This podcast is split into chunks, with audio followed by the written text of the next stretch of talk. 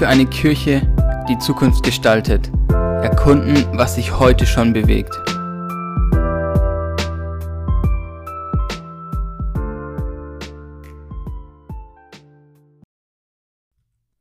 Hallo und herzlich willkommen zu einer neuen Folge des Ecclesiopreneur Podcasts.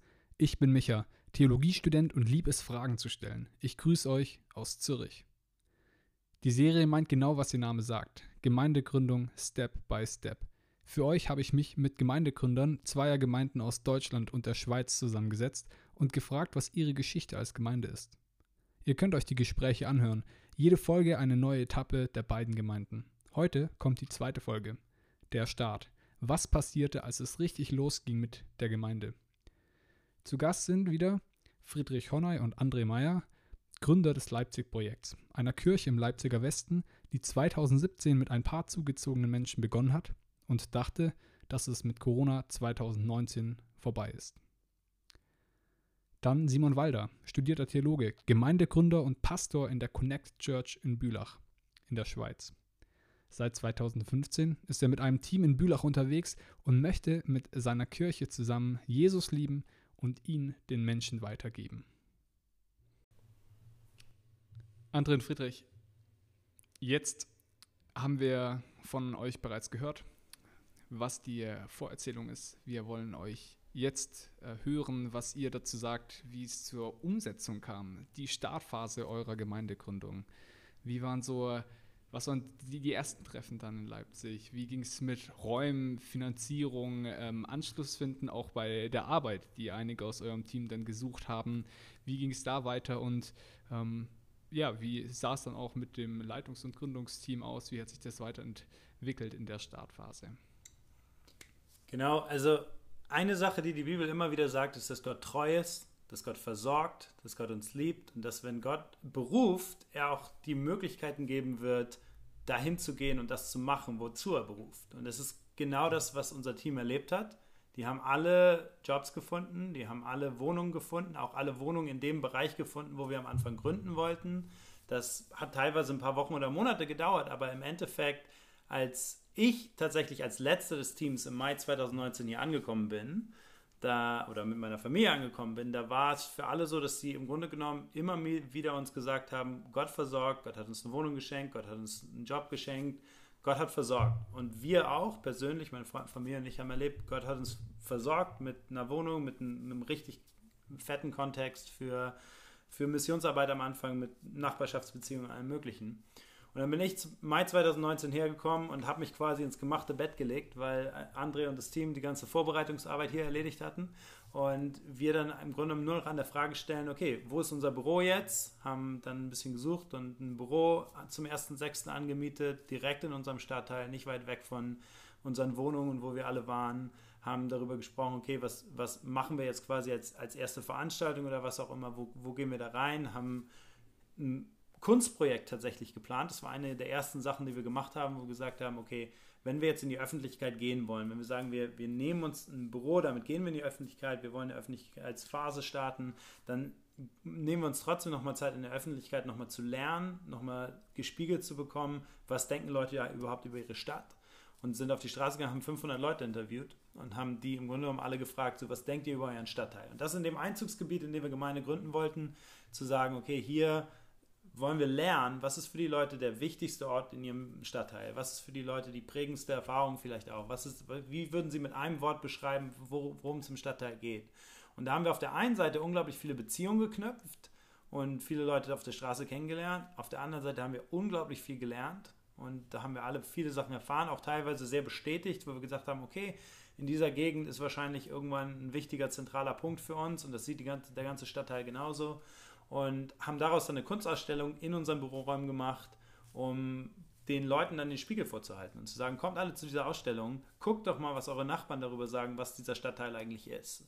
Und das Coole war an dem Ding, wir haben dann nichts, wir haben nicht die Kunst gemacht. Wir haben wirklich nur das genommen, was die Leute uns gegeben haben. Also die Leute haben selbst kleine Kunstwerke gemalt, wo sie die, ihre Antworten quasi selbst ver, ähm, verarbeitet haben und nebenbei haben sie eine Umfrage ausgeführt und wir haben beides genommen und nur äh, quasi ähm, arrangiert und zusammengepackt und dann in verschiedenen Themen gesammelt und sowas. Aber wir haben nichts bewertet oder unseren eigenen Senf dazu gegeben. Das heißt, es war wirklich wie so ein Spiegel für den Stadtteil. Und äh, war, war, halt cool. Ne? Ich weiß noch, einer, so ein Australier, kam hier vorbei, ist halt ein Schaufensterladen, den wir haben. Und er kam dann irgendwie abends, wir haben, abends haben wir immer einen Kasten Bier vor die Tür gestellt, das zieht halt die Leipziger an wie Flie äh, Lichter, die fliegen. Und, ähm, und saßen dann hier und haben so ein bisschen mit einem DJ und so und ein bisschen Party gemacht und haben das ein bisschen verbunden mit einfach einer guten Zeit auch fürs Team. Und dann kam so ein Australier vorbei und meinte so, was ist denn das hier und so. Wir haben ihn eingeladen, guckte sich die ganze Kunstausstellung an und meinte so, ey, ich bin vor 15 Minuten hier nach Leipzig gezogen. Ich habe gerade meinen, meinen letzten Karton quasi in die Wohnung getragen und wollte nochmal um den Block gehen und sah das hier. Und das ist das Beste, was mir je passiert ist. Ich, ich habe das Gefühl, ich weiß jetzt total, wo ich wohne. Ähm, also, weil war ja für ihn alles neu so. Und, ähm, und dieses Gefühl wow. einfach von, wir kriegen von den Leuten eigentlich gesagt, was, was sie wollen, was sie sich wünschen und, und wer sie überhaupt sind. So, das war super, super hilfreich. Und wir wurden da, also das wurde so gut angenommen, wir wurden auf Stadtteilfeste eingeladen, um da mitzumachen. Wir wurden von Leuten gefragt, ob wir quasi nächstes Jahr das nochmal machen können, auf die ganze Stadt ausweiten können. Und da waren Leute aus, aus dem linken Büro und was auch Politiker quasi auch hier. Und ähm, es war voller Erfolg für das, was wir wollten. Und es hat uns super vorbereitet und, und uns eine Plattform gegeben, quasi so ein Sprungbrett, von dem wir sagen konnten, hey, jetzt, jetzt haben wir eine gewisse jetzt haben wir den, den Öffentlichkeitsstartschuss geschafft und jetzt wollen wir daraus mehr machen und wollen von da aus reingehen in unseren Stadtteil, um mit, einer, mit öffentlichen Gottesdiensten so testweise anzufangen, mhm. haben dann im August den ersten Testgottesdienst gefeiert, sind den, das ganze Jahr durch jeden Monat einen Gottesdienst gefeiert und immer in verschiedenen Locations, um zu gucken, okay, so wie wäre einen Fuß reinzukriegen und zu gucken, wie funktioniert die Location einfach, ist das überhaupt was Potenzielles, wo man langfristig Gottesdienste feiern kann. Und da waren wir in allen möglichen Sachen. Da waren wir in Kunsthallen, da waren wir in äh, Restaurants in den Hinterräumen, da hast du dann auch mal Kinderdienst in der Boxschule gemacht und äh, also da haben wir ausprobiert. Einfach un und im Leipziger Westen so ein bisschen umgeguckt, was funktioniert eigentlich, was geht eigentlich. Parallel Kleingruppenarbeit gestartet, wie auch immer du das nennen willst. Wir nennen die Kollektive bei uns. Aber zu sagen, okay, wir, wir machen das, was Kirche macht. Wir äh, feiern Gottesdienste und haben Kleingruppen und versuchen in unseren Stadtteil damit zu wirken und unsere Vision erfahrbar zu machen und reell zu machen und zu sagen, hey, wir wollen eine Kirche für die Stadt sein, wir wollen im Alltag eine Kirche für die Stadt sein, wir wollen der Stadt dienen, wir wollen und haben so angefangen. Und das war dann quasi der Rest des Jahres 2019 mit ganz viel Reflexion und ganz viel, wir treffen uns jeden Sonntagabend mit dem Team und überlegen, was ist gut gelaufen, was ist schlecht gelaufen, was müssen wir gerade ändern, wo können wir noch mal reingehen, was können wir noch als Projekte für den Stadtteil tun und das war so ein bisschen die ersten sechs Monate und dann das erste Jahr eigentlich. Eigentlich das erste ja. Jahr. Ähm, aber dann so mit so einem Höhepunkt an Weihnachten, wo wir das erste Mal in eine Location reingekommen sind, die der Felsenkeller heißt. Das ist das Wahrzeichen unseres Stadtteils hier. Und es ist eigentlich ist eine alte Brauerei, die eine riesige Ausschankhalle da drin hatte und so weiter. Und wir haben so einen kleinen Nebenraum gekriegt, wo wir gesagt haben, okay, können wir Gottesdienst feiern. Und das war allein eine verrückte Story, weil die haben uns immer abgeblockt. Über Monate lang hat der Felsenkeller gesagt, ihr kommt hier nicht rein. Also nicht mal, dass sie gesagt haben, okay, wir wollen euch nicht, sondern so durch die Blume hinaus, ja, an dem Sonntag haben wir schon eine Veranstaltung oder gar nicht erst geantwortet oder keine Ahnung was. Und es war aber so ein Ding, wo einige aus unserem Team vor vier Monaten mal drin waren und gesagt haben, das ist eigentlich die perfekte Location, da sollten wir für beten, das wäre cool, wenn wir da reinkommen. Und yeah. irgendwann wir einfach nochmal so ins Blaue hinaus für Weihnachten eine E-Mail geschrieben haben, weil wir keine Location hatten. Es war November irgendwie oder... Ja, ja, ja, warte, warte, warte. Das war ich habe damals die, es war meine Aufgabe, nach Locations zu suchen. Und äh, ich habe viel, also wir waren ja, wir sind Wanderzirkus und dadurch haben wir viel kennengelernt und hatten viele Kontakte zu verschiedenen Läden und sowas. Und ich hatte eine Liste mit Locations, die man anfragen kann und so. Und ähm, bei dem Zeitpunkt, wo dann Weihnachten vor der Tür stand, kannten wir uns ziemlich gut aus. Aber ich habe über Monate versucht, für Weihnachten was zu finden und einfach alle haben abgesagt, weil es einfach, Weihnachten ist einfach eine blöde Zeit. Ähm, vor allem, wenn du halt eben dich viele Kneipen oder Kunstausstellungen oder sonst was auffällst. Ne? Die machen alle Urlaub oder was auch immer. Und, ähm, und dann bin ich nach Oxford geflogen zu einer Konferenz und ich weiß noch, wie ich da war und ich war so richtig, richtig schlecht gelaunt, aber so richtig schlecht gelaunt, weil ich dachte, es war November, Mitte, Ende November und ich war so schlecht gelaunt, weil ich sagte, wir werden kein Weihnachten feiern so. Und das war halt, sonst war uns der Gottesdienst immer nicht das, das Wichtigste. Also wir konnten Kirche auch sein, bevor wir Gottesdienste gefeiert haben, so. Aber trotzdem merkten wir an dem Punkt, es ist einfach reif und es ist auch, es tut uns auch allen gut. Und da passiert ja auch was. Da kamen, da kamen ja Leute. Ähm, und, und als Pastor war es so, okay, jetzt gerade in diesem Momentum, es ist einfach schade, weil ähm, manche feiern auch gar nicht Weihnachten Gottesdienste, also bei uns in der Stadt. Ähm, aber unser, unsere Empfindung war, weil wir halt auch viele, viele Leute kannten im Stadtteil, die hier verwurzelt sind. verwurzelt sind. Und wir, wir eben, wir sind am Anfang, muss man vielleicht erklären, wir sind der christlichen Szene und auch den Studenten ein bisschen ausgewichen. Nicht, weil wir die nicht mögen ähm, oder die nicht, also gerade die Studenten sagen wir nicht, dass sie nicht kommen dürfen oder sowas, ähm, aber, aber wir gesagt haben, ähm, wir wollen Leute erreichen, die wirklich hier in der Stadt sind. Also die auch ihr Leben hier sehen und auch nicht nur zwei Jahre hier bleiben wollen. Sondern wenn es nachhaltig sein soll, wollen wir, wollen wir Leipziger erreichen. So. Und dadurch hatten wir das Gefühl, wäre es ja blöd, Weihnachten nichts zu machen. Quasi, wenn wir sagen, ja, wir gehen alle in die Heimat, wir gehen alle wieder zurück nach Hause und ähm, Weihnachten ist nichts, das, das, gibt, das ist das Ganze, was wir damit vermitteln, ist total falsch. So, ja, ähm, so ein entscheidender Punkt, wo man, wo man Hü oder Hot sagen muss, eigentlich genau, fast. Ne? Genau. Sind, sind wir in dieser Stadt oder wo sind wir? So, und ähm, und dann war, war, ich in Oxford, sorry, lange Geschichte. Ich war in Oxford und war mega schlecht gelaunt, weil ich dachte, ja, toll, ähm, wir sind an diesem Punkt, ich hatte das Gefühl, dass es sein muss und wir hatten keine Location. Und dann habe ich Friedrich halt gesagt, weißt du was, ich habe keine Lust mehr, ähm, ich bin jetzt in Oxford, ich habe auch keine Zeit dafür gerade. Ähm, Kümmer dich darum. Kümmer du dich mal drauf. Und ich habe mir halt diese Liste geschickt mit Locations, die ich schon angefragt habe, die abgesagt haben. Und dann war dann eine andere Liste mit Locations, die man noch fragen könnte, die aber eigentlich Mist sind. Und dann war dann eine Liste mit Locations, wo ich gesagt habe, die haben wir in der Vergangenheit so oft gefragt und die wollen uns einfach nicht. Und da war der Felsenkeller dabei. So, dann habe ich ihm gesagt, brauchst du gar nicht erst anfragen. Friedrich, wie er ist. Ich ignoriere ähm, einfach immer, was André sagt. Genau. und habe dann eine E-Mail geschrieben an den Felsenkeller. Genau, er liest einfach nicht, was ich ihm schreibe und schickt einfach eine E-Mail an den Felsenkeller. und und ich in, in Oxford, ich habe dann mit einem Bischof der anglikanischen Kirche gesprochen, habe so ein paar Leute da so zusammengerufen und gesagt, Leute, können wir mal beten, mir geht's schlecht so. Und die sagen, okay, komm, beten wir für dich. Äh, stell dich nicht so an. Ah, okay, das ist dein Problem. Wir beten dafür, dass es schon passiert. Ihr habt schon ein Zuhause, Gott wird euch versorgen und so. Und, und ich dachte sehr, ihr habt leicht reden, Jungs. Ähm, und dann wirklich kurz nachdem wir gebetet haben, schrieb ich André, genau. weil ich habe drei Stunden später eine Antwort vom Felsenkeller bekommen. Ja, dass sie gesagt die euch haben, davor dauernd abgelehnt haben. Genau. Voll cool, können wir machen, könnt ihr nächste Woche vorbeikommen, dann können wir darüber reden. Der Punkt war, die Person, die verantwortlich war für das Vermieten der Locations, hat sich geändert.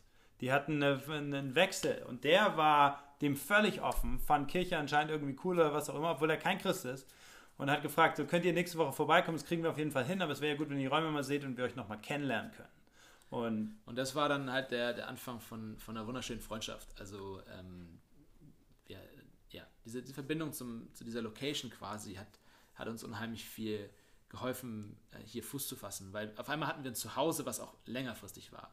Also, wir fast alle unsere Veranstaltungen finden mittlerweile dort statt. Und der Punkt an dem Zeitpunkt war ja, du war, es war ja Ende 2019. Keiner hatte Ahnung von Corona oder irgendetwas. So, und wir sind jetzt Ende 2019 feiern Weihnachten da größter Gottesdienst, den wir bis jetzt hatten. 100 Leute sind da. Der Typ auch selbst, der hat seinen Urlaub verschoben, damit er selbst da sein kann bei der Veranstaltung. Hat seine wow. Familie mitgebracht und so. Voll der Hammer. Zu der Zeit, die ganze Zeit durch dieses erste Jahr durch, haben wir mit ungefähr 50 Prozent Nichtchristen im Gottesdienst gefeiert. In den, in den Gottesdiensten durch. Voll der Hammer und alles. Und haben gesagt, okay, dann müssen wir, also können wir hier wieder feiern? Hat er gesagt, ja, auf jeden Fall, war gut, ist gut gelaufen, lass uns das wieder machen.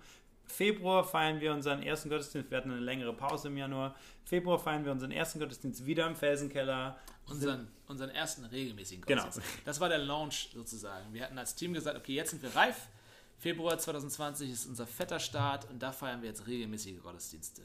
Und ähm, das, das, ist ein Punkt, glaube ich, in der Gemeindegründung, wo man, wo man wissen muss als Gründer, äh, das ist ein großes Ding. Also man muss sich viel, viel Zeit lassen, bevor man diesen Schritt geht, glaube ich. Weil in dem Moment, wo du Gottesdienste feierst, änderst du die Kultur und änderst du auch, also es gehen einfach Kräfte in den Gottesdienst und in eine Veranstaltung.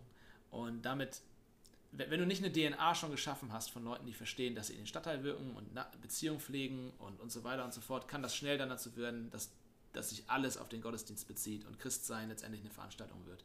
Und da haben wir immer groß Respekt vor gehabt, aber es kommt gleichzeitig der Moment, wo du merkst, ja, aber wir sind Gottes Volk, wir müssen uns auch versammeln. Ähm, und, und das ist so alles zusammengelaufen und es war aus unserer Sicht jetzt der Moment, wo wir sagen, jetzt fangen wir regelmäßig an, ist nicht nur so Test, sondern richtig ja, war unser letzter regelmäßiger Gottesdienst. Ähm, weil dann war, war Corona. Und Corona. Ey, geil. krass, das ist ähm, eine Story, die ihr da erzählt. Ähm, der Start eurer Gemeindegründung, wie es dann tatsächlich dazu gekommen ist in Leipzig, das äh, Leipzig-Projekt dort ähm, Fuß fasst und im Felsenkeller schlussendlich Weihnachten feiert. Ähm, was für eine schöne Geschichte, die erstmal äh, Freude bereitet, da noch mehr drüber zu hören. Und ich denke, dazu kommt es auch. Äh, vielen Dank, dass ihr uns mit reingenommen habt, wie es in Leipzig gestartet ist. Simon, erzähl doch mal, wie sieht der Start bei eurer Gemeindegründung rückblickend aus? Was hat es gebraucht, um den Schritt zur Umsetzung zu wagen? Zuerst war das wirklich der Prozess, dass wir als Team, als Leiter zu einem ganz klaren Ja kommen, wir wollen das tun. Wir haben so ein halbes Jahr wirklich darüber gebrütet, diskutiert, man könnte, wie wäre es. Aber dann irgendwann kam der Punkt, wo wir einen Brief geschrieben haben und das öffentlich gemacht haben, kommuniziert haben, auch anderen Kirchen. Und das war so für uns der Moment, wo wir gesagt haben, jetzt machen wir es, wir beginnen. Und das ist, war mega wichtig für das innere Jahr hey, wir wollen das tun und wir haben uns entschieden, wir fühlen uns irgendwo gerufen dazu und wir wagen das Wagnis.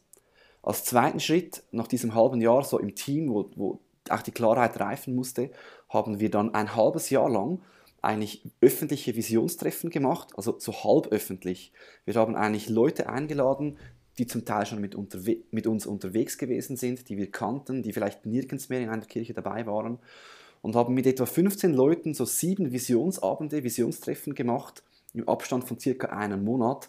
Das war im Herbst 2015.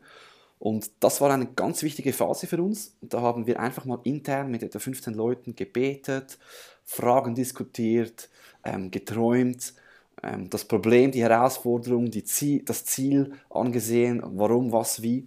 Und ich denke, das waren ganz wichtige Treffen, wo wir auch unser Herz teilen konnten, auch potenzielle Mitarbeiter gewinnen konnten, wo wir den Namen der Kirche festgelegt haben, gewisse erste Schritte geplant haben. Das war, das war so die Phase der, des Visionsprozesses mit einer breiteren Gruppe und es ging ein gutes halbes Jahr. Ich denke, rückblickend war das sehr entscheidend, auch zusammen zu beten, das Herz der Leute zu spüren und einfach sich mal auf den Weg zu machen. Und dann in einer zweiten Phase begannen wir mit kleineren öffentlichen Treffen unter der Woche. Diese Gottesdienste waren noch nicht am Sonntag in, einer kleinen, in einem kleinen Rahmen. Etwa drei Monate lang machten wir so alle zwei Wochen kleinere Treffen, wo wir mal beginnen konnten mit so einer gottesdienstlichen Feier, auch etwas experimentieren konnten, was ist da unser Stil. Und dann im März 2016 begannen wir dann äh, mit öffentlichen Gottesdiensten am Sonntag und das war anfänglich, anfangs noch 14-täglich, die Gottesdienste, einfach auch um die Ressourcen der Leute nicht äh, zu überbeanspruchen. Und ja, so haben wir dann gestartet, effektiv mit Gottesdiensten und haben die ausgeschrieben, online beworben, Freunde eingeladen. Und ja, ab da gibt es natürlich, das war so der Startstart. Bei unserem Start hat ein Leiter, der uns für uns gebetet hat, gesagt, hey, keine Angst, oder er wollte uns ein bisschen vorwarnen der Start dauert nicht nur ein Jahr, ihr werdet auch noch zehn Jahre noch in der Gründungsphase sein. Und ich denke, wenn ich jetzt so nach sieben Jahren, sechs Jahren zurückgucke, dann stimmt das. Das war der erste Start, den ich jetzt beschrieben habe, aber man bleibt so in, in gewissen Teilen, so in diesem Startmodus, wo man immer wieder ähm, sich anpassen muss und wieder schauen muss, wo geht's durch. Da ist ganz viel Zwischenmenschliches zu sehen, was du so erzählt hattest. Diese anfängliche Phase, das scheint mir sehr fragil zu sein. So, also am Anfang ja auch noch ziemlich unbestimmt. So, man könnte sagen, man läuft noch gemeinsam durch Nebel, aber man läuft gemeinsam so. Ähm, wie war das jetzt bei den ähm, ersten Treffen? Du hast so von 15 Leuten ähm, so halböffentliche Treffen gesagt. Wie, wie, wie kam es da zu diesem Team? Das war sicher unser Vorteil, dass wir hier in der Region, wo wir leben, schon gewisse Kontakte hatten. Wir haben, das sind Leute, die wir kannten aus früherer Jugendarbeit oder persönlich, zum Teil Verwandte, ähm, Leute, ja, die vielleicht eben nirgends in einer Kirche mehr dabei waren oder etwas neu, sich neu orientieren wollten. Das waren wirklich eigentlich primär persönliche Kontakte, die wir einfach eingeladen haben und gefragt haben, hey, wenn du dir das vorstellen kannst, wenn das irgendetwas in dir auslöst, dann komm doch mal vorbei, noch ohne Verpflichtung. Ähm, komm auf diesen Prozess mit und dann kannst du dich auch Ende vom Prozess entscheiden. Möchtest du wirklich fix so in dieses Team kommen, bei dieser Gründung dabei sein oder war das jetzt für dich vielleicht mehr mal einfach ein, ja, ein Mitdenken oder ein Ausprobieren?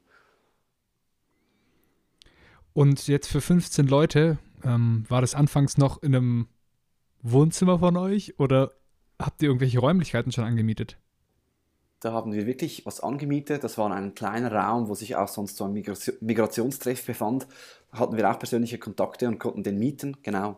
Und haben da den gemietet. Wir durften auch nicht so laut singen am Abend, weil das irgendwie so untervermietet war. Und äh, genau, es war schon ein bisschen so Basement-Style. Äh, wirklich so die ersten Momente. Wir fühlten uns da wie so eine Underground-Kirche, die jetzt was Neues startet. Es lag nicht an der Gesangqualität? Nein, ja, vielleicht auch etwas. Aber ich muss sagen, ich habe es geliebt. Ich habe es geliebt, so einfach mit der Gitarre, roh, mit ein paar Freunden Gott ah, anzubeten. Schön. Da war so viel äh, Leben drin. Und für dieses, also jetzt schon, wenn Mieten dabei ist, dann ist ja auch die äh, Frage danach den Finanzen nicht weit. Wie habt ihr die Finanzierung in der Startphase? Ähm, wie lief das? Wir haben bald einmal einen Verein gegründet, einfach zu viert, dass wir was haben, ein Konto gründen können ich bin gar nicht mehr sicher wegen diesem ersten Raum, ob wir den sogar gesponsert erhalten haben oder einfach privat jemand das bezahlt hat. Aber bald einmal hatten wir dann ein Konto eröffnet, ein, eben einen Verein gegründet und da wurde dann auch von den ersten Mitarbeitern einfach gewisse Beiträge gezahlt. Wir hatten also keine wirklich externe Hilfe von Spenden. Eine Kirche aus Bülach hat uns einen Startbeitrag gegeben, mega großzügig. Obwohl wir in Bülach gestartet haben, haben die uns einen gewissen Betrag gesponsert. Gewisse Freunde, Verwandte haben einen gewissen Beitrag gegeben, aber sonst war es von Anfang an auf ähm, Spenden angewiesen, dieses Projekt, die wir auch ähm, intern generiert haben.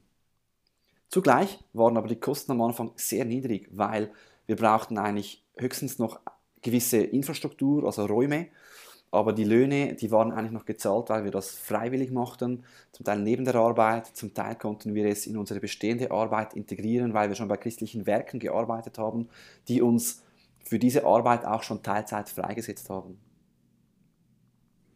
Wir kommen in der nächsten Folge zur Entwicklung der Gemeinde nochmal drauf, aber vielleicht, vielleicht wirst du jetzt nochmal was dazu sagen, weil du gerade eine andere Gemeinde erwähnt hattest. Ähm, die Gemeinde, die euch da ähm, unterstützt hatte ähm, in, der, in der Startphase, wie, wie kam es dazu? Also, es ist ja erstmal vielleicht auch nicht für alle selbstverständlich da müssten wir eigentlich die Gemeinde selbst fragen. Ich glaube wirklich, das war äh, eine Vineyard-Gemeinde hier in Bülach. Die sind vielleicht so von der Generation her so 10, 15 Jahre über uns, aber ähm, auch vom Stil her relativ ähm, modern. Und ich denke wirklich, sie haben das aufs Herz gekriegt, einfach zu sagen, hey, wir sind jetzt da nicht dagegen, was vielleicht eine natürliche Reaktion sein kann, Achtung, Konkurrenz, sondern sie wollten wie ein Zeichen vom Segen setzen. Das ist so meine Interpretation. Äh, ich denke, sie haben das aufs Herz gekriegt, jetzt das Segnen hinter uns zu stehen und zu sagen, wow, wir, wir wollen das mitfördern und das auch durch unsere Finanzen aus, aus, ausdrücken. Das heißt, die, die Phase ganz am Anfang, wo ihr erstmal dann so publik gemacht habt, dass es jetzt eine Gemeindegründung gibt, da waren dann auch die christlichen Kontakte in Bülach eingebunden. Also sprich, die Gemeindegründ äh, oder die anderen Gemeinde, ähm, die Gemeinden waren da eingebunden und ihr habt mit denen gesprochen gehabt. Genau, wir haben wirklich einen Brief geschickt an diese Kirchen hier in der Region und wurden dann auch zu mehreren Gesprächen eingeladen, haben da ähm, unsere Vision nochmals erklärt, haben ja, das Gespräch auch gesucht über, über Vor- und Nachteile, wenn man jetzt etwas Neues alleine startet. Aber ich kann wirklich sagen, wir sind eigentlich heute mit allen gut unterwegs und da sie uns auch schon gekannt hatten von früher und gespürt haben, es geht uns jetzt nicht einfach nur äh, um uns, sondern wirklich auch um, um die Region, um auch Menschen zu erreichen, etwas Neues zu starten, haben wir eigentlich ähm, wenig Gegenwind erlebt. Natürlich zum Teil vielleicht etwas Frustration, gerade ähm, bei Gemeinden, wo dann vielleicht auch einige gegangen sind oder wo wir näher unterwegs gewesen sind. Aber grundsätzlich haben wir viel Rückenwind erlebt.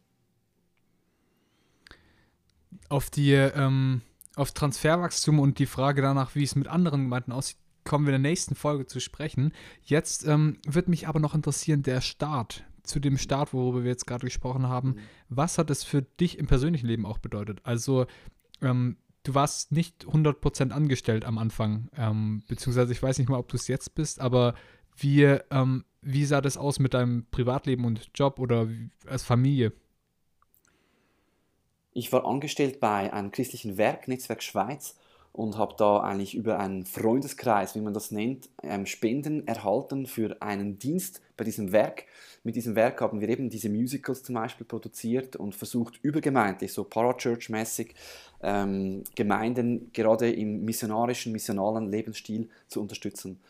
Und von daher hatte ich, da war ich 100% angestellt und über einen Freundeskreis, der auch gerade solche Anliegen von, von jetzt, ich sage jetzt mal, Evangelium in die Gesellschaft bringen, schon mittrug. Und diesen Freundeskreis habe ich dann auch informiert, dass ich jetzt eine Übergangsphase habe von vielleicht zwei, drei Jahren, ähm, wo ich mit dieser Gemeindegründung starten möchte und vielleicht 20, 30 Prozent in das investieren möchte. Und die haben dann das auch ein grünes Licht dafür gegeben und das quasi mitgetragen.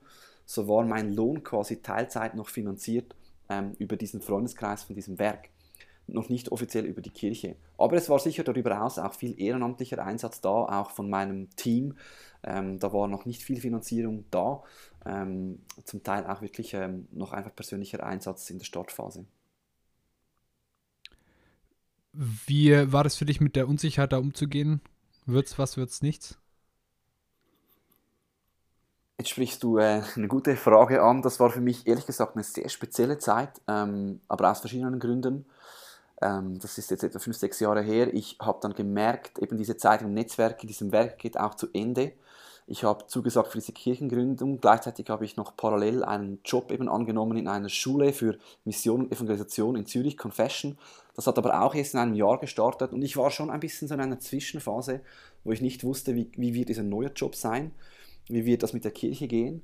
Plus hatte ich wirklich, ehrlich gesagt, selber, das ist ein bisschen vielleicht ambivalent, aber ich hatte eine rechte Krise in dieser Zeit. Ich war ein bisschen erschöpft, ähm, körperlich, aber auch so spirituell, geistlich hatte ich ein paar echt nagende Zweifel. Ähm, und das war schon irgendwo ein Aushalten, vor allem, ich denke, so ein Jahr, zwei Jahre lang. Und gleichzeitig hat mich gerade die Kirchengründung irgendwie auch sehr beflügelt. Es, es war wie etwas, wo ich wusste und spürte, hey, da kommt so viel von Gemeinschaft rein, das mich auch selber belebt. Und äh, rückblickend hat mir äh, das sehr gut getan. Dann wäre doch da anschließend die Frage ganz gut, was braucht es für Gemeindegründer, Gemeindegründerinnen in dieser Startphase, um da gut auch persönlich durchzukommen? Ja, das ist, wenn, wenn wir das alles wüssten, dann würden wir es von Anfang an immer richtig machen. Das ist ja das Spannende. Manchmal weiß man es vielleicht auch gar nicht so genau. Ich denke, was hilft, um da durchzukommen, ist sicher ein gutes Team. Für mich war das Team sicher sehr essentiell, dass man da über alles sprechen kann, dass man auch nicht alleine ist. Man hat ein Team. Ein Stück weit ist man als Gemeindegründer etwas alleine. Ähm, und das leiten manchmal. Und gleichzeitig ist es mega wichtig, ein Team zu haben, auf das ich bauen kann, mit dem ich beten kann wir hatten sicher auch, ich muss sagen, das half auch in dieser Zeit, Familie hinter uns, ähm, Eltern, zum Teil Schwiegereltern, die einfach auch für uns gebetet haben, uns unterstützt haben, wo wir auch gespürt haben, hey, ähm, die glauben auch mit uns, äh, Leute, die mit uns glauben. Und ein Stück weit braucht vielleicht auch ein bisschen so diesen Entdeckergeist und Mut, dass man einfach sagt, so, ich will was probieren und auch die Freude daran hat, äh, äh, zu experimentieren und, und irgendwo ähm, die Freude hat, immer wieder etwas Neues auszuprobieren und auch die Bereitschaft, diese Spannung etwas auszuhalten. Vielen Dank. Wenn dich Dinge aus der Episode angesprochen haben, kannst du einfach mal in den Show Notes nachschauen, da gibt es noch mehr Informationen. Ansonsten freuen wir uns, wenn du den Podcast bewertest oder bei Social Media teilst. Das würde uns sehr helfen. Wenn du Anregungen hast, schreib uns gerne auf Instagram. Ansonsten bis bald. Ciao.